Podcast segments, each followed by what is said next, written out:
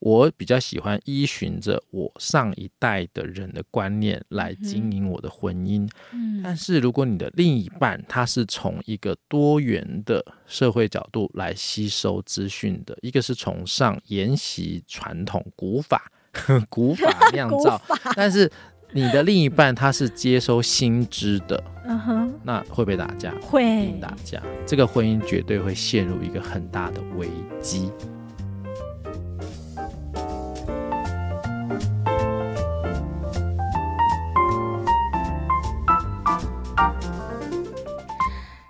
光笔帮您画新闻重点。Hello，大家好，我是 Nancy。延续上一集谈婚前咨商，这一集呢，我们要聊走入婚姻之后，别人对你的角色期待也会变成非常重的重担吗？尤其哦，在少子化的社会，每到逢年过节。独生女也是想要回家陪自己的爸妈吃饭呐、所以年轻人跟以前的观念不一样了，没有一定是男主外女主内。心理学的理论有所谓的后现代女性主义心理学，刻板的性别角色已经不适用现代了吗？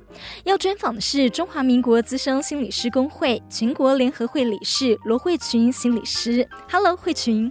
Hello，Nancy，大家好。后现代女性主义心理学，哇，嗯，这个名词你可以先解释一下。嗯，呃，其实，在心理学的发展，大家应该比较熟悉的就是从弗洛伊德嘛，对不对？好、嗯，大家都比较有概念，电影也看了很多，躺在那边的，所以这大概是一一九零零年代初期开始发展，所谓的跟科学有点相。靠近的一个心理学的发展，那大家也会有感受嘛，吼，例如说像刚刚 Nancy 讲到的是男性跟女性的权利，呃，其实我我常会跟我我我的课堂上的学生讲说啊，你你知道你的阿嬷应该很聪明吧？认不认识各位的阿嬷？阿嬷通常都比你想象来的更聪明，但阿嬷为什么学历都不高？阿嬷有些有些阿嬷为什么她只念到小学、国中？但是阿妈好聪明哎，阿妈教我好多东西哦。那大家就他就回去问了，阿妈说：“哦，那时候哦，要不是我们家哦，这个钱呐，只给哥哥啊、弟弟啊去念书啊，我嘛北一女，我嘛台大，好不？”哎，你这个举例真的很赞呢。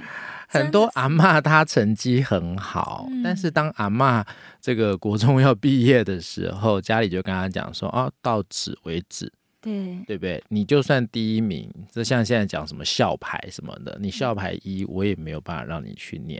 有些时候，就算家里有，他也认为女生念那么高学历要干嘛？你将来就是要嫁出去的，我还要花那么多钱栽培你干嘛？我的钱不是应该栽培给会留在家里的人吗？就是儿子。对，早期的观点是这样子啊，所以即便连美国哈佛大学也是一八多少年的时候，我记得那时候，如果大家有有有机会去哈佛大学这个参访的时候，你会看到它有特别一扇小门。为什么是小门？因为那时候男性跟女性在各种受教权、政治参与权利都不同嘛。它还要特别啊，你女生要去念哈佛，还要走那扇小门。现在那个只是象，现在只是象征性的，是那个还留在那里。OK，他就是告诉你，在以前那个男女不平等的年代，女生被准许念哈佛大学。以前是只有男生可以念嘛，嗯、女生念被准许念，但她也还是只能走旁边的一个小门，小门，所以她那个门就留下来，当然一个纪念。那是一个里程碑。那大家也更熟悉的，一定是在美国，我们讲白人跟黑人。好，以前黑人在坐公车的时候，黑人一定要坐在最后面。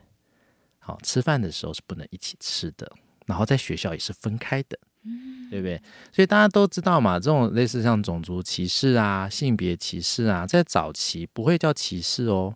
歧视是我们现在的字眼，以前人叫做这就是理所当然。我生下来黑皮肤，我就坐公车的后面；我生下来白皮肤，我就坐在前面；我生下来是男生，我就可以去念书；我生下来是女生，我就在家里做女工。这些东西在那个年代没有所谓的啊，怎么会这样？一切都是这么的自然。对，所以在七零八零年代开始啊，我们的这个世界啊有很多的变化了。对于人权的提升。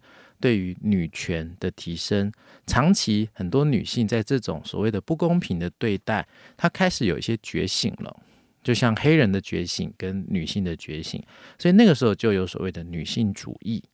哦，当然，女性主义它的重点就是因为我们本来的社会是一个以父权为主的社会制度，所以女性主义是用来对抗。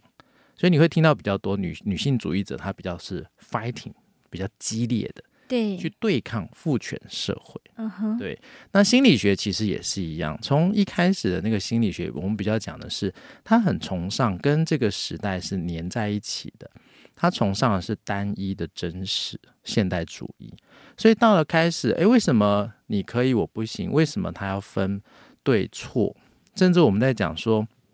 呃，种族也好，文化也好，人本来就是有个体差异。甚至我们在讲哦，有些群体，比如说同志族群，或者是我们常在讲的是比较少数民族啊、原住民，为什么这一些会被所谓比较的多数优势民族所干预？甚至我们讲文化的入侵或语言的消灭，这些东西其实对心理学来讲，它也开始有一个觉察。那个觉察是我们是不是也在心理学的范畴里面太靠近单一的真实？哦，甚至很多人说：“诶，我心里有病吗？我是不是出了什么问题？”只要你想到有没有问题这件事，它一定要有一个立基点。我今天如果没有一个立基点的话，我哪分辨得出来什么是对，什么是错？嗯，所以有立基点这件事就是单一的真实。所以你过马路红灯应该要停吗？要停，对嘛？所以因为有一个绿灯，这就单一了吧？对，绿灯行，红灯停嘛，对不对？是不是有一个相对的东西，你才会知道哦，现在可以走，现在要停。嗯哼，所以那就是有个单一的立基点在那里。所以是非好坏对错，它是现代主义很崇尚的，但后现代所强调的是，每一个人都是一个非常独立的个体。每一个人的一个成长过程都是完全不同的，原生家庭也好，生活经验、工作经验都是完全不同的。在不同的人独立个体的过程当中，我们用同一套系统去套用在这些人身上的时候，其实总是会有人不适应。嗯，但那个不适应，并不是这个人有问题。而是他没有办法被框在这样的一个所谓的大的呃系统里面。这样子听起来，以前的人在还没有这个呃后现代或者还没有这个女性主义崛起的时候，以前的人过得比较封闭、比较拘谨、比较没有自己耶。对，然后基本上他就是要你跟着社会怎么走，你就怎么走，你没有别的路可以走。对，那所以以前那个时候，大家所追求的目标都是很单一的。嗯，其实你以台湾现在社会来说，也还是蛮单一的啊。以升学、以工作、以所谓的成功定义，我蛮常会问我们班上学生说：“哎，请问各位啊，你认为的成功是什么？”Nancy 要不要猜猜看，我的学生都讲什么？呃。成功就是过得很快乐，然后可以呃完成我自己想做的事，我自己的梦想。这果然就是 Nancy 这个年代。所以怎么样？他们现在是什么想法？成功很单纯啊，就是赚大钱。现在的年轻人这么想吗？真的？这个不是年轻人这样讲，是这个社会告诉他们：你念书就是要赚大钱，就是为了好工作嘛。嗯，好工作是为了赚大的收入嘛？OK，好的收入你才能过好的生活嘛，这就是他们现在的一个概念。哇，所以你看，成功已经被限缩到我们讲说啊，高富帅、白富美，嗯、对不对？所以医美很流行。嗯，哦，赚钱选好的科系很重要。嗯，我我最近才在讲啊，学校办最多的啊是就业博览会。哦而不是教导你怎么样让你的身心灵更好，不是教你怎么过更好的生活，而是说啊，我们学校的学生毕业生都找到很好的工作，收入都非常的高。所以那个其实就是我刚刚讲的，我们的社会文化本来就会依着时代的变化而去有所不同，所以不同的世代的人，他本来就会有一个他自己的框架在那里。那心理学也是一样，早期的心理学比较崇尚的就是一个专家的角色，我是心理学家，我是心理师，所以我来告诉你怎么做。我告诉你怎么做是从我的经验出发。那为什么我我的经验这么被信赖？因为我是专家。但是回到专家这件事，请问专家是不是也是另外一个凝聚出来的一个架构、一个框架？啊，对。所以你的小孩应该乖乖的坐在椅子上，不要乱动。他如果今天坐不住，屁股扭来扭去，那他可能有过动。谁告诉你这件事的？医生。心理师，对不对？但你的孩子真的过动吗？未必。你想象一下，嗯、这么多的孩子，每一个孩子都是与众不同的个体。嗯，他今天屁股扭来扭去，可能就是因为屁股痒了，可能就是哈、啊，我都会了啊，为什么老师要一直讲？我都会啦，因为会了烦躁。有一些是，嗯，怎么讲我都听不懂啊。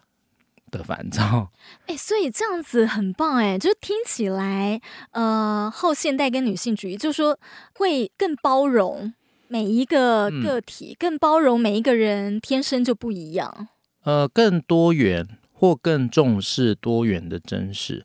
刚刚讲的单一真实是一个单一社会主流的真实。我刚刚讲赚大钱，就是我们现在社会单一的主流真实，大家都想往那边走，因为从小你的父母、老师就告诉你，跟着这个脉络走，好好走这一条我们大人帮你铺好的路，这就叫正道。哦，嗯，对不对？不要左歪，不要右歪，不要走一些旁门左道，要正道。你看，这是我们的文化，哎，对，你念的书里面就告诉你要走正道。那什么是正道？就是社会文化国家要你走的道路。堂堂正正的好公民，这听起来压力好大哦。是啊，但是早期的人基本上因为好，这有很多啦，因为讯息的没有像现在这么爆炸，也没有网络，没有地球村的概念。反正我在我的村庄里面，村长叫我怎么做，我就怎么做。村里的耆老说你就是这样走，你就这样走。父母亲叫你怎么做，你就怎么做，对不对？早期啦，所以早期在一个比较资讯封闭，然后比较呃。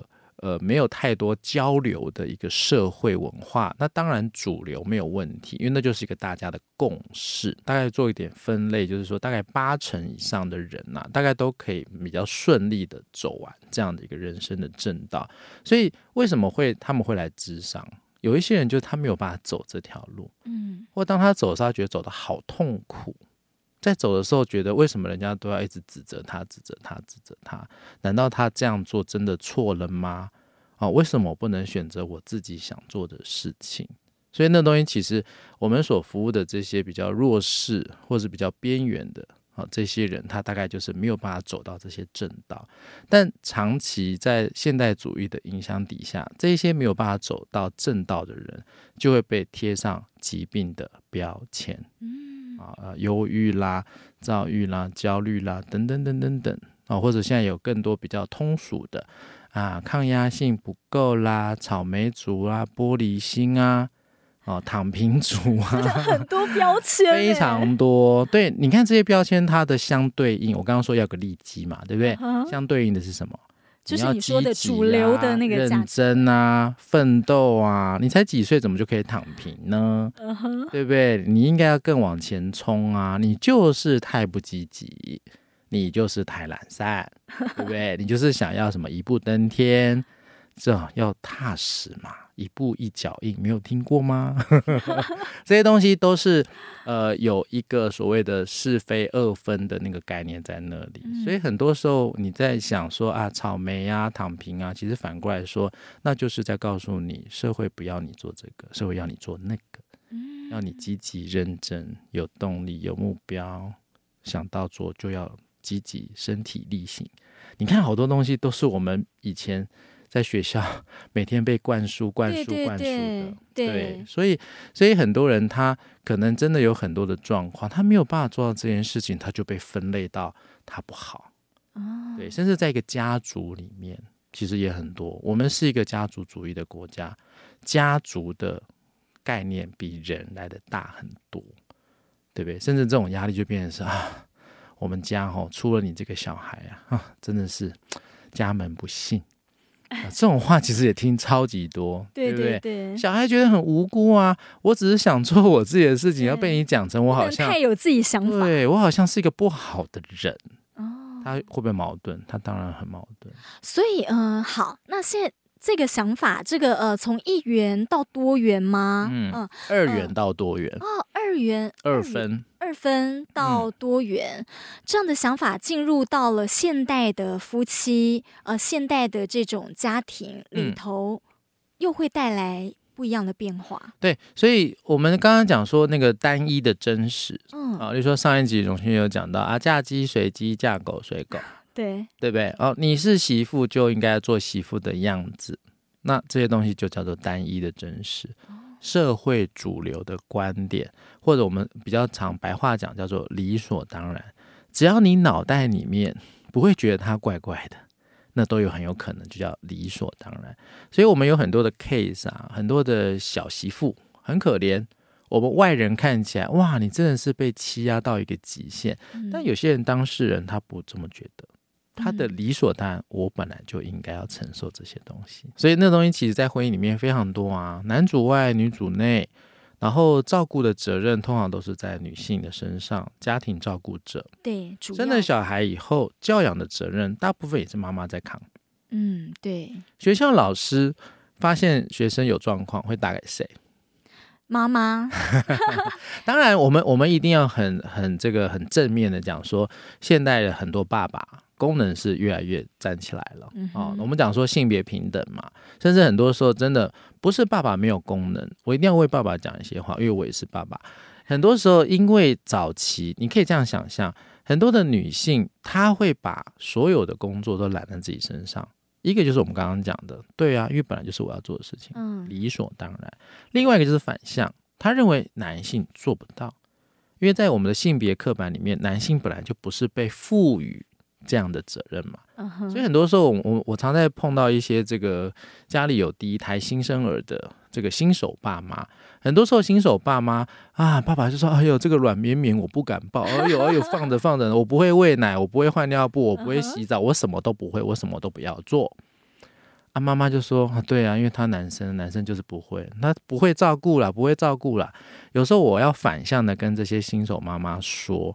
你不给你先生一个机会，哦，他不去试试看，怎么有办法会呢？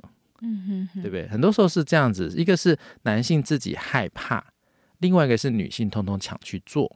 嗯，其实这都是刻板。男性要挑战刻板是什么？我虽然是男性，我还是可以做育儿的事情。女性的刻板要打破是什么？不是只有我做的比较好，男生也一样可以做。而我要给他机会，让他去尝试。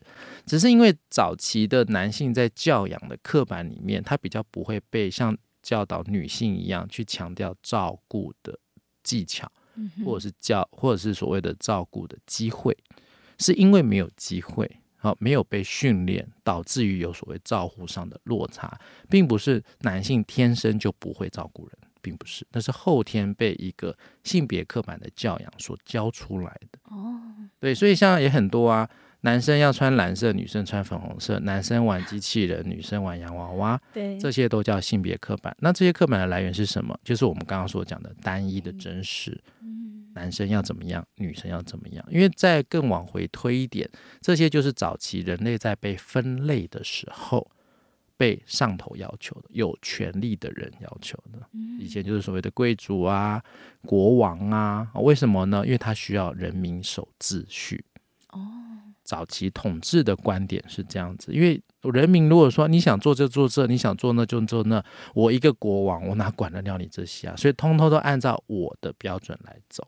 生活的潜规则，但是它一个整体来说，就是啊，社会和谐，嗯哼，啊，什么家和万事兴，嗯、大家都好好的，不要吵架，不要打架，为什么？国家才会稳定。稳定是谁要的？国王要的。所以这些秩序就是最上面他们制定出来的，然后有权利的人带到家庭里面，以前有权利的人也是男人，嗯，没错，丈夫这样，没错。哦，嗯，你知道为什么我这次对这个呃，就是这个议题有兴趣吗？因为你上一次有问过我说，对，就女朋友可以问你的男朋友说：“哎呀，我今天好累哦，不想做家事，你可以帮我吗？”他说：“没问题啊，我可以帮你做家事，帮嘛，我帮你的意思就是本来是你要做的，我只是来帮你的。”所以那个责任是谁的责任？女性的责任。那这个男朋友你就要稍微小心一下，因为他没有意识到家务不是女性的责任，嗯，是家人们，是所有人，他甚至不不分性别或不分年纪大小。他应该是居住在这边所有人的责任。嗯，但是当他没有这个意识，这个我们不是要怪谁啦，这就是有点像我们刚刚讲的这些东西，就像是洗脑一样。嗯，你的脑袋都被这些城市设定好了。我是男生，就放进了一套男性的设定。但是我们要讲的是，因为过往在一个单一真实的环境底下，嗯，它就是一个比较封闭。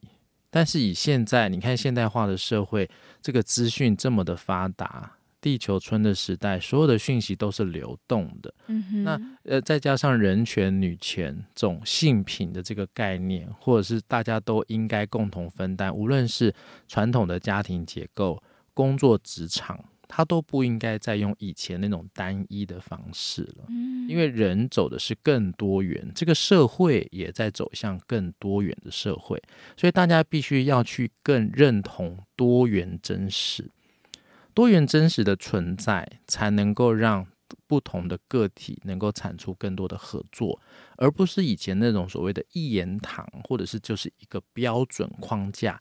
只是按照这样的方法走，因为人已经不是那个样子了。嗯，查到了一个学者，他说呢，人不应该把行为限制在男性化跟女性化的观念。嗯，然后为了个人的自我发展，应该是鼓励双性的，呃，既是男性化也是女性化，嗯，既坚持独立也温柔敏感，呃，完全是特定情况的合宜性而决定。嗯哼，呃，这个合一性就是，比方说你刚讲的家事啊，嗯、或者是呃怎么样的分工合作这些事情嘛。嗯，呃，如果就这位学者讲的话，性别它本来就以过往是很二分嘛，男女，但现在我们讲性别它是一个光谱，就算你是被我们的社会结构定义是男性，他可能也有一到一百分的男性，所谓的气质。那刚刚讲的是，也是他其实讲的也还是在一个二分嘛，男女我应该男女都有，uh. 但是其实你应该是更多哦，oh. 你应该是不分所有的性别里面的各种特征，我们都可以拥有，而不用分我是男生只能有这个，女生只能有那个，甚至刚刚讲的那种合一性，它其实简单的讲就叫弹性。我不用因为我是女生，我就要固着在那种传统定义底下的女生，例如说穿裤子跟裙子嘛。那甚至你说衣服、服装这件事情，人家苏格兰人男生穿裙子啊，所以合一性是为什么一定要用很固着的方式来做这件事呢？你能不能更有弹性，甚至不要用这一些传统的标签来定义男性跟女性？现在人很大的冲突是，以前为什么大家感觉冲突比较少？因为以前那个框架很重，嗯，没有，反正大家就照着那框架做，你按照框架做就没事，嗯哼。那大家都会讲说，对，那就就比较有事嘛，就是按照那个框架走。那为什么现在比较多争议？因为现在资讯多，大家接收到的各源各色各样的一个资讯，是可以让你不是只要往这条路走了。有太多条路了，所以当你要遇到这么多的选择的时候，你必须要有一个更多元的观点、更多元真实的概念，你才不会马上陷入一种“哇，你怎么你们怎么都做的这么奇怪”，你反倒自己会跟这个世界越离越远。哎、欸，可是那个阿公阿妈他们会不会觉得说：“哦，你们这是西方社会的观点哦，这是教坏教坏小孩。我们现在就是讲框架、讲规矩啊。”对。女生就是要把家里顾好，让男生全心的这个、嗯、呃，在外面冲刺事业。对对啊，所以所以这个也是现代婚姻很大的一个问题点。哦对，因为其实就是在你可以想象，我们还在一个转换期吧。嗯，西方国家在这个部分的转换比较快，因为他大概都早我们三四十年嘛，所以他们已经转到那个世代了。但以现在我们像像我四十几岁，我的爸妈六七十几岁，我的小孩十几岁，这个这个过程，我们都还在经历不同世代那个差异非常大的那个过程，我们还在那个阵痛期。对，所以这个阵痛期其实就很常会碰到的是，其实我们的小孩。他跟他的阿公阿妈那个差的世代不是只有两代而已哦，那大概二十代了。所谓的二十代是社会的变化，以前一个代沟 （generation gap） 大概十年、十五年甚至二十年，因为以前流动性很慢。嗯，没有那么多资讯，就我们刚刚讲那一条路走到底就好了，不会有太多观念的落差，都是一代接一代，一代接一代。但现在很多一代人、两代人，可能那一代人里面就经过非常多的切割了。你光这三年的疫情，就产出一个疫情时代，嗯、疫情宝宝，嗯、对不对？然后网络时代，对，这东西其实像我们现在最近最红就是讲 AI 嘛。嗯哼，你说 AI 这个发展，未来那个世代是不是会切得更细？嗯，所以切得更细的情况底下，表示这一些新世代的人类，他也已经不再用过去那个单一的思维来想了。甚至当这一些人他怎么去跟他的阿公阿妈去对话，很困难，因为阿公阿妈已经搞不清楚，因为阿公阿妈以前只有一个选项，对，但他碰到孙子 A 五个选项，孙子 B 又多七个选项。阿公阿妈怎么办？阿公阿妈只好只好用原本最容易的方式，就是来，我宠你们，不管了，我宠你们就好。因为真的，他根本讲什么他都听不懂，怎么会这样想？嗯，就奇怪。啊，算了算了，阿爸阿公老了，就给你发红包，阿那丢后。哎，所以我们真的是夹在那个呃，就是。阿公阿嬷他们那个还很传统的观念的世代，嗯、然后呢，跟我们下面他们已经是数位时世代、数位时代出生的小孩了。哇，这样子的话，真的，嗯，所以，所以像刚刚讲婚姻的架构里面，像我们这个三四十、四十出头岁的这一些这个世代的人，其实，在婚姻里面，我们就有一个上下的一个非常大的一个落差。嗯，所以很多很多在那个世代，我们其实往下去接收多元的能力是有的，但是因为你接收了多元的能力，你对上面却又是一个非常单一的状态，所以你会很分裂。嗯哼，甚至我到底我我想要走一个更更有弹性，但是我的长辈们又这么的坚硬的时候，你就会搞不懂你该怎么办了。甚至很多时候那样的一个内在矛盾冲突就油然而生，这个也是现在很多婚姻里面很大出现的问题。那我们也也不要这样去刻板了，但是大家都知道啊，妈宝啦、爸宝啦，这种很多时候就是依循着。我比较喜欢依循着我上一代的人的观念来经营我的婚姻。嗯，但是如果你的另一半他是从一个多元的社会角度来吸收资讯的，一个是崇尚沿袭传统古法、古法 酿造，但是你的另一半他是接收新知的，嗯哼，那会不会打架？会打架，这个婚姻绝对会陷入一个很大的危机。这个应该不少，很多很多，嗯，这个蛮核心议题的，因为这基本上只要你在我们这个时代结婚，你一定多少会碰到，对呀，那碰到其实就也没怎么，那我就一个要不要忍耐，这是过去人最常用的嘛，忍耐，或者让自己去认同，认同其实现在很困难的，所以你大概都是忍耐，对，或者是逃避避开，嗯哼，哦，所以为什么不要住在一起？那是最有效的物理隔离嘛。对啊，那心理隔离就没办法了。你说啊，刚过清明嘛，对不对？再来又要端午啦，啊，中秋啊，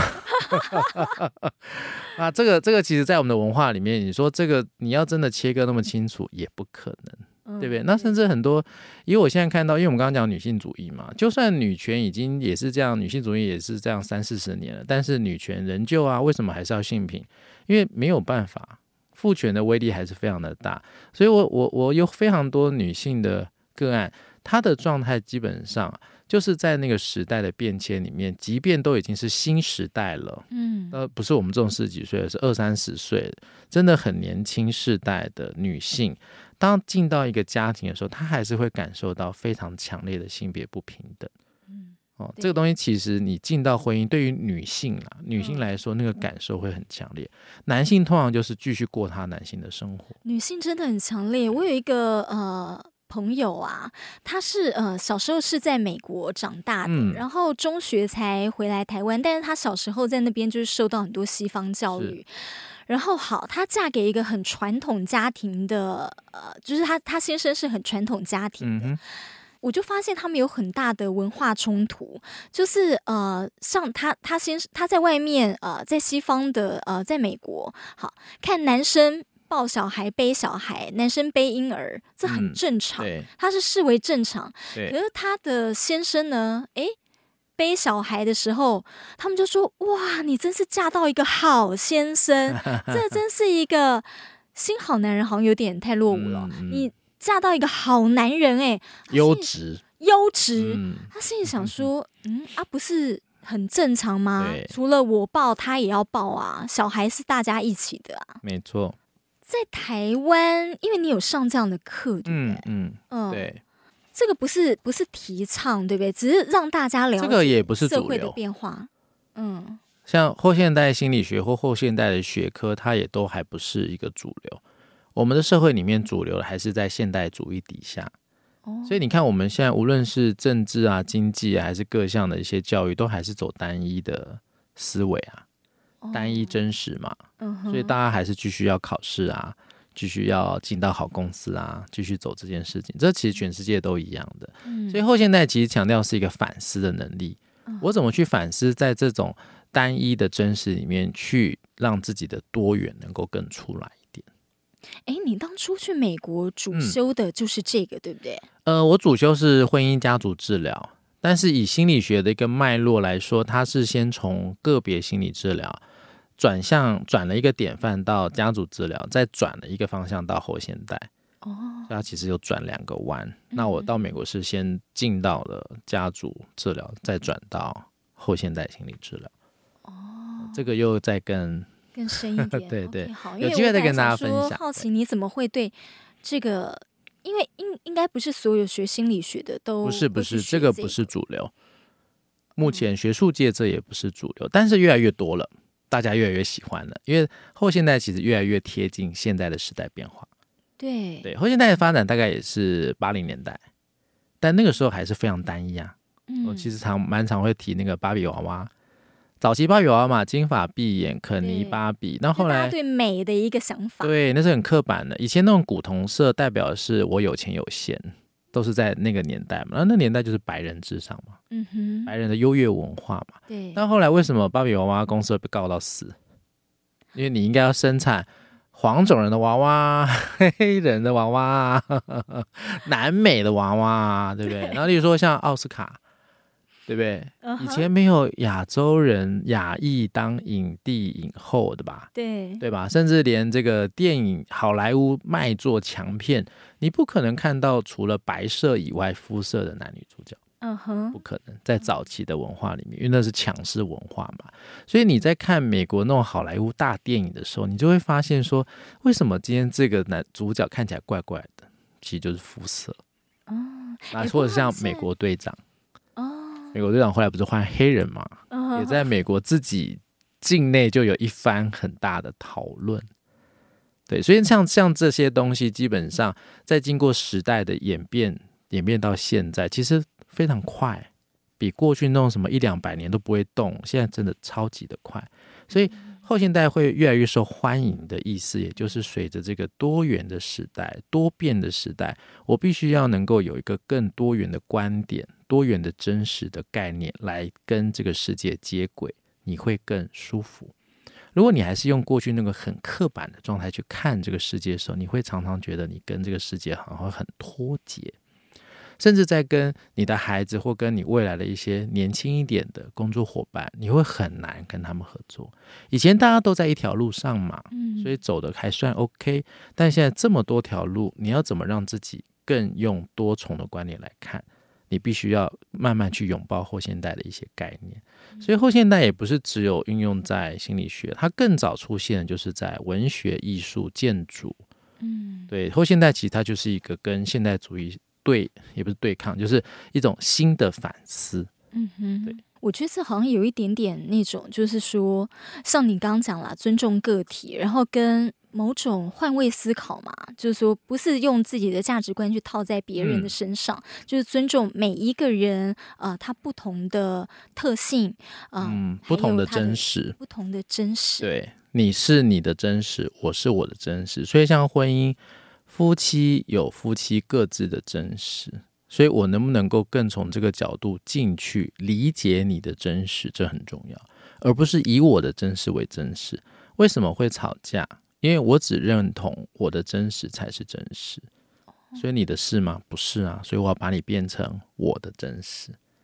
对，所以过去你说父权，父权就是父权的真实嘛。所以女性都要福音在男性的父权角色底下。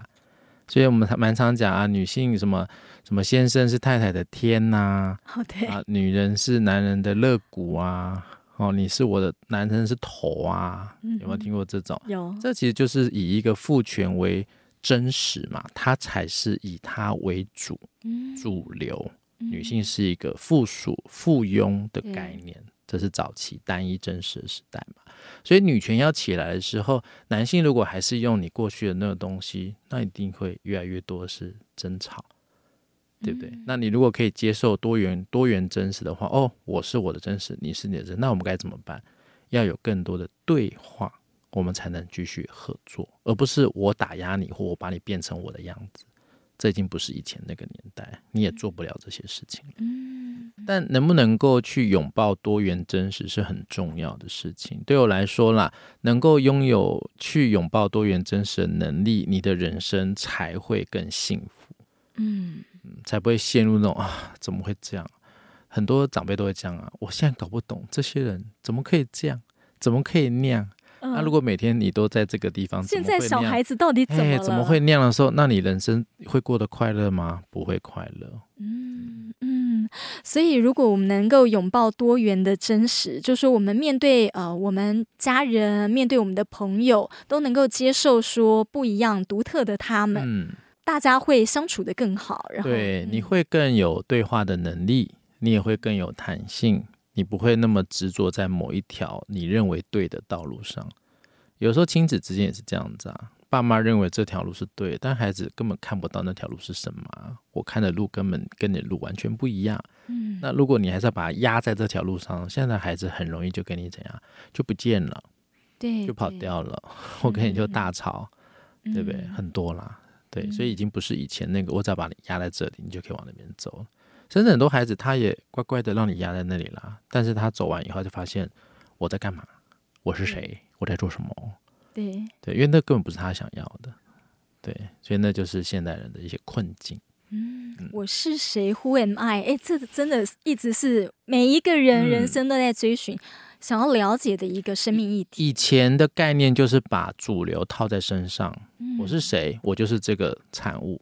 嗯但因为现在更多元了，你本来可以找到更更 match 你自己的东西，但是你如果今天是被压制在那里的话，你就会跟你的方向是完全不同。嗯，以前是只有一条路，嗯，以前比较单纯，现在各种路到处都有。甚至你说像我们讲新创嘛，以前的就是说啊，我要造一个大公司，对，做个什么三十年退休，以前大家都在等退休嘛。但已经现在没有人在想这些东西，大家都想创业，都想做新创，对对不对？然后你说公司一个换一个，以前那个长辈就是说：“哎呀，你怎么可以这样呢？这样人家会认为你好像很没很没能力，是不是被人家 fire 干嘛？没有啊，人家现在换工作都是越换越好。嗯，以前那种所谓的铁饭碗啦，什么长期饭票啦，稳定就好啊，已经不是那个时代了。对对啊。对，现在时代跟呃整个社会的变化已经不同了，嗯，所以呢，拥抱多元真实，真实嗯、有更广阔的视野，更有弹性，去接受不同的真实。对，嗯、那你一定很更容易跟其他人合作嘛，嗯、或开启对话，嗯、而不会只执着在你的才是对的。